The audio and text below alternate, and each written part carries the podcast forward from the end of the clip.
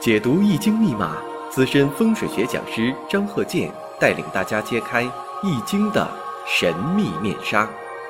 周易新天地，五行解奥秘。请听周易五行。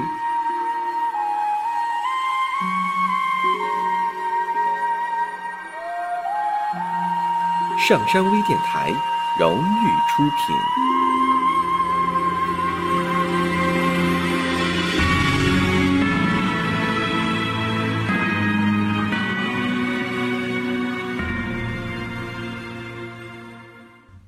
大家好，我是张和建。周易五行，我们接着上一堂，看一下啊，这个五行，因为上一堂已经讲到了，从这个儿童时期一直到他上学期间，然后我们这一堂继续往下分析。那么看一下他的五行：辛丑、庚寅、丙戌、庚子。首先我们看一下，因为上一堂啊讲到了他自己呢要自谋职业了。因为他这五行，我们看啊，这个财星啊非常多，有点担不住了，身弱不胜财，所以造成什么呢？变成他小时候啊特别能花钱。这个呢也不是说他自己想要花，当然了也有这种情况。上一堂也讲了，跟家长要钱，处朋友了吗？处对象了吗？还有什么呢？身体不好，家里边真就给他花了不少钱，身弱不胜财。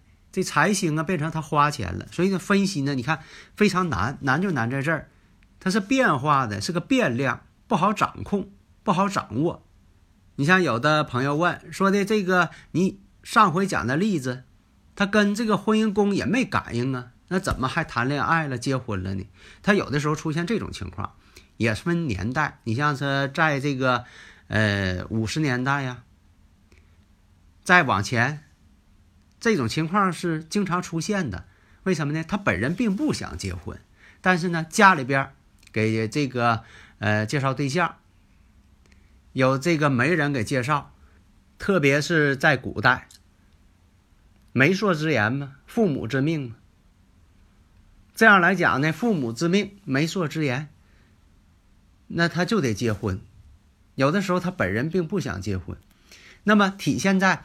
跟这个日主婚姻宫感应呢，都是现代，就说自由恋爱了这种情况，所以啊，出现了你像说跟年上感应了，跟月上感应了，在以前啊，他也结婚，多数这种情况都是在以前呢，父母觉得孩子呢应该出嫁了，或者是应该给孩子娶妻了，这个呢就结婚了。那么在这个丙寅年的时候。这个时候呢，自己自谋职业，做生意了。但这一年呢，发现什么呢？财运还挺好。那有的朋友说了，那这个丙寅跟他来说呢，是比肩劫财呀。但是你要知道啊，这个呢，它是属于火弱，出现这个寅木的时候呢，是对他呢有个生符，木能生火嘛？这样来讲呢，自身就旺了，自身旺了之后呢，就能够。担住他五行当中的财星，这财星就能担住了。而且我们再看丙辛相合，把年上这个财星合去了。那这个呢，你能判断他父亲怎么回事情？另一个呢，再判断这个丙火跟这个财星相合了，代表什么呢？要想做生意啊，他得先投资啊。那这不就是？投资在这里边的反应吗？为什么说的可以看出来说呢？啊，这个人他想投资了，有的时候这个人他不想投资，他跟这个心情啊、想法有一定关系。那么这个心情和想法哪方面促成的呢？有的时候他是这个宇宙气场的五行感应，他就要想这么去做。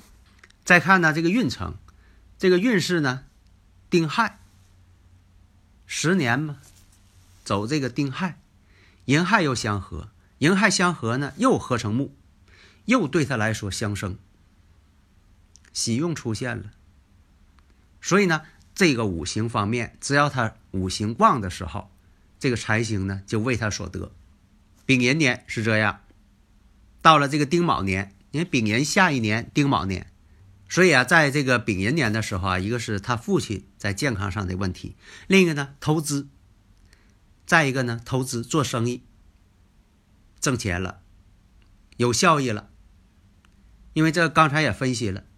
另外，我们再看丁卯年，丁卯年呢，我们看一下，大家应该能反映出来了，结婚了，自己有事业了，成家立业，卯戌相合，子卯又相刑，你看跟石柱都感应了，喜欢自己的孩子。那么到了这个戊辰年的时候，戊辰年呢，跟自己的这个妻子呢有些纠纷了，但是呢，并没有说的走到这个离婚的地步，因为什么呢？他呢是比较重感情的人，啊，因为有这个财星啊，比较重感情的人，但是呢，也避免不了日后呢会出现问题。为什么呢？财星太多，满地财星，而且呢身又弱，担不住财。这都是呢，容易出现未来的一些感情上的、婚姻上的隐患，埋下个伏笔。大家呢可以判断，在未来哪一年呢会出现一些问题。在这个几四年的时候呢，他突然间呢想学，他自己也想学五行了。那么从什么地方能反映出来他愿意学这方面呢？因为呀，他有华盖啊，有这华盖。以前我讲过，有伤官，有华盖。啊，都有这个愿意学习这方面的，呃，愿望。在这个庚午年的时候，自己的孩子出生了，男孩。但是呢，讲到这里呀，大家呢可能呃细心的朋友啊会说，那丙寅年、丁卯年是不是进财跟花出去的应该是持平啊？有没有这种情况？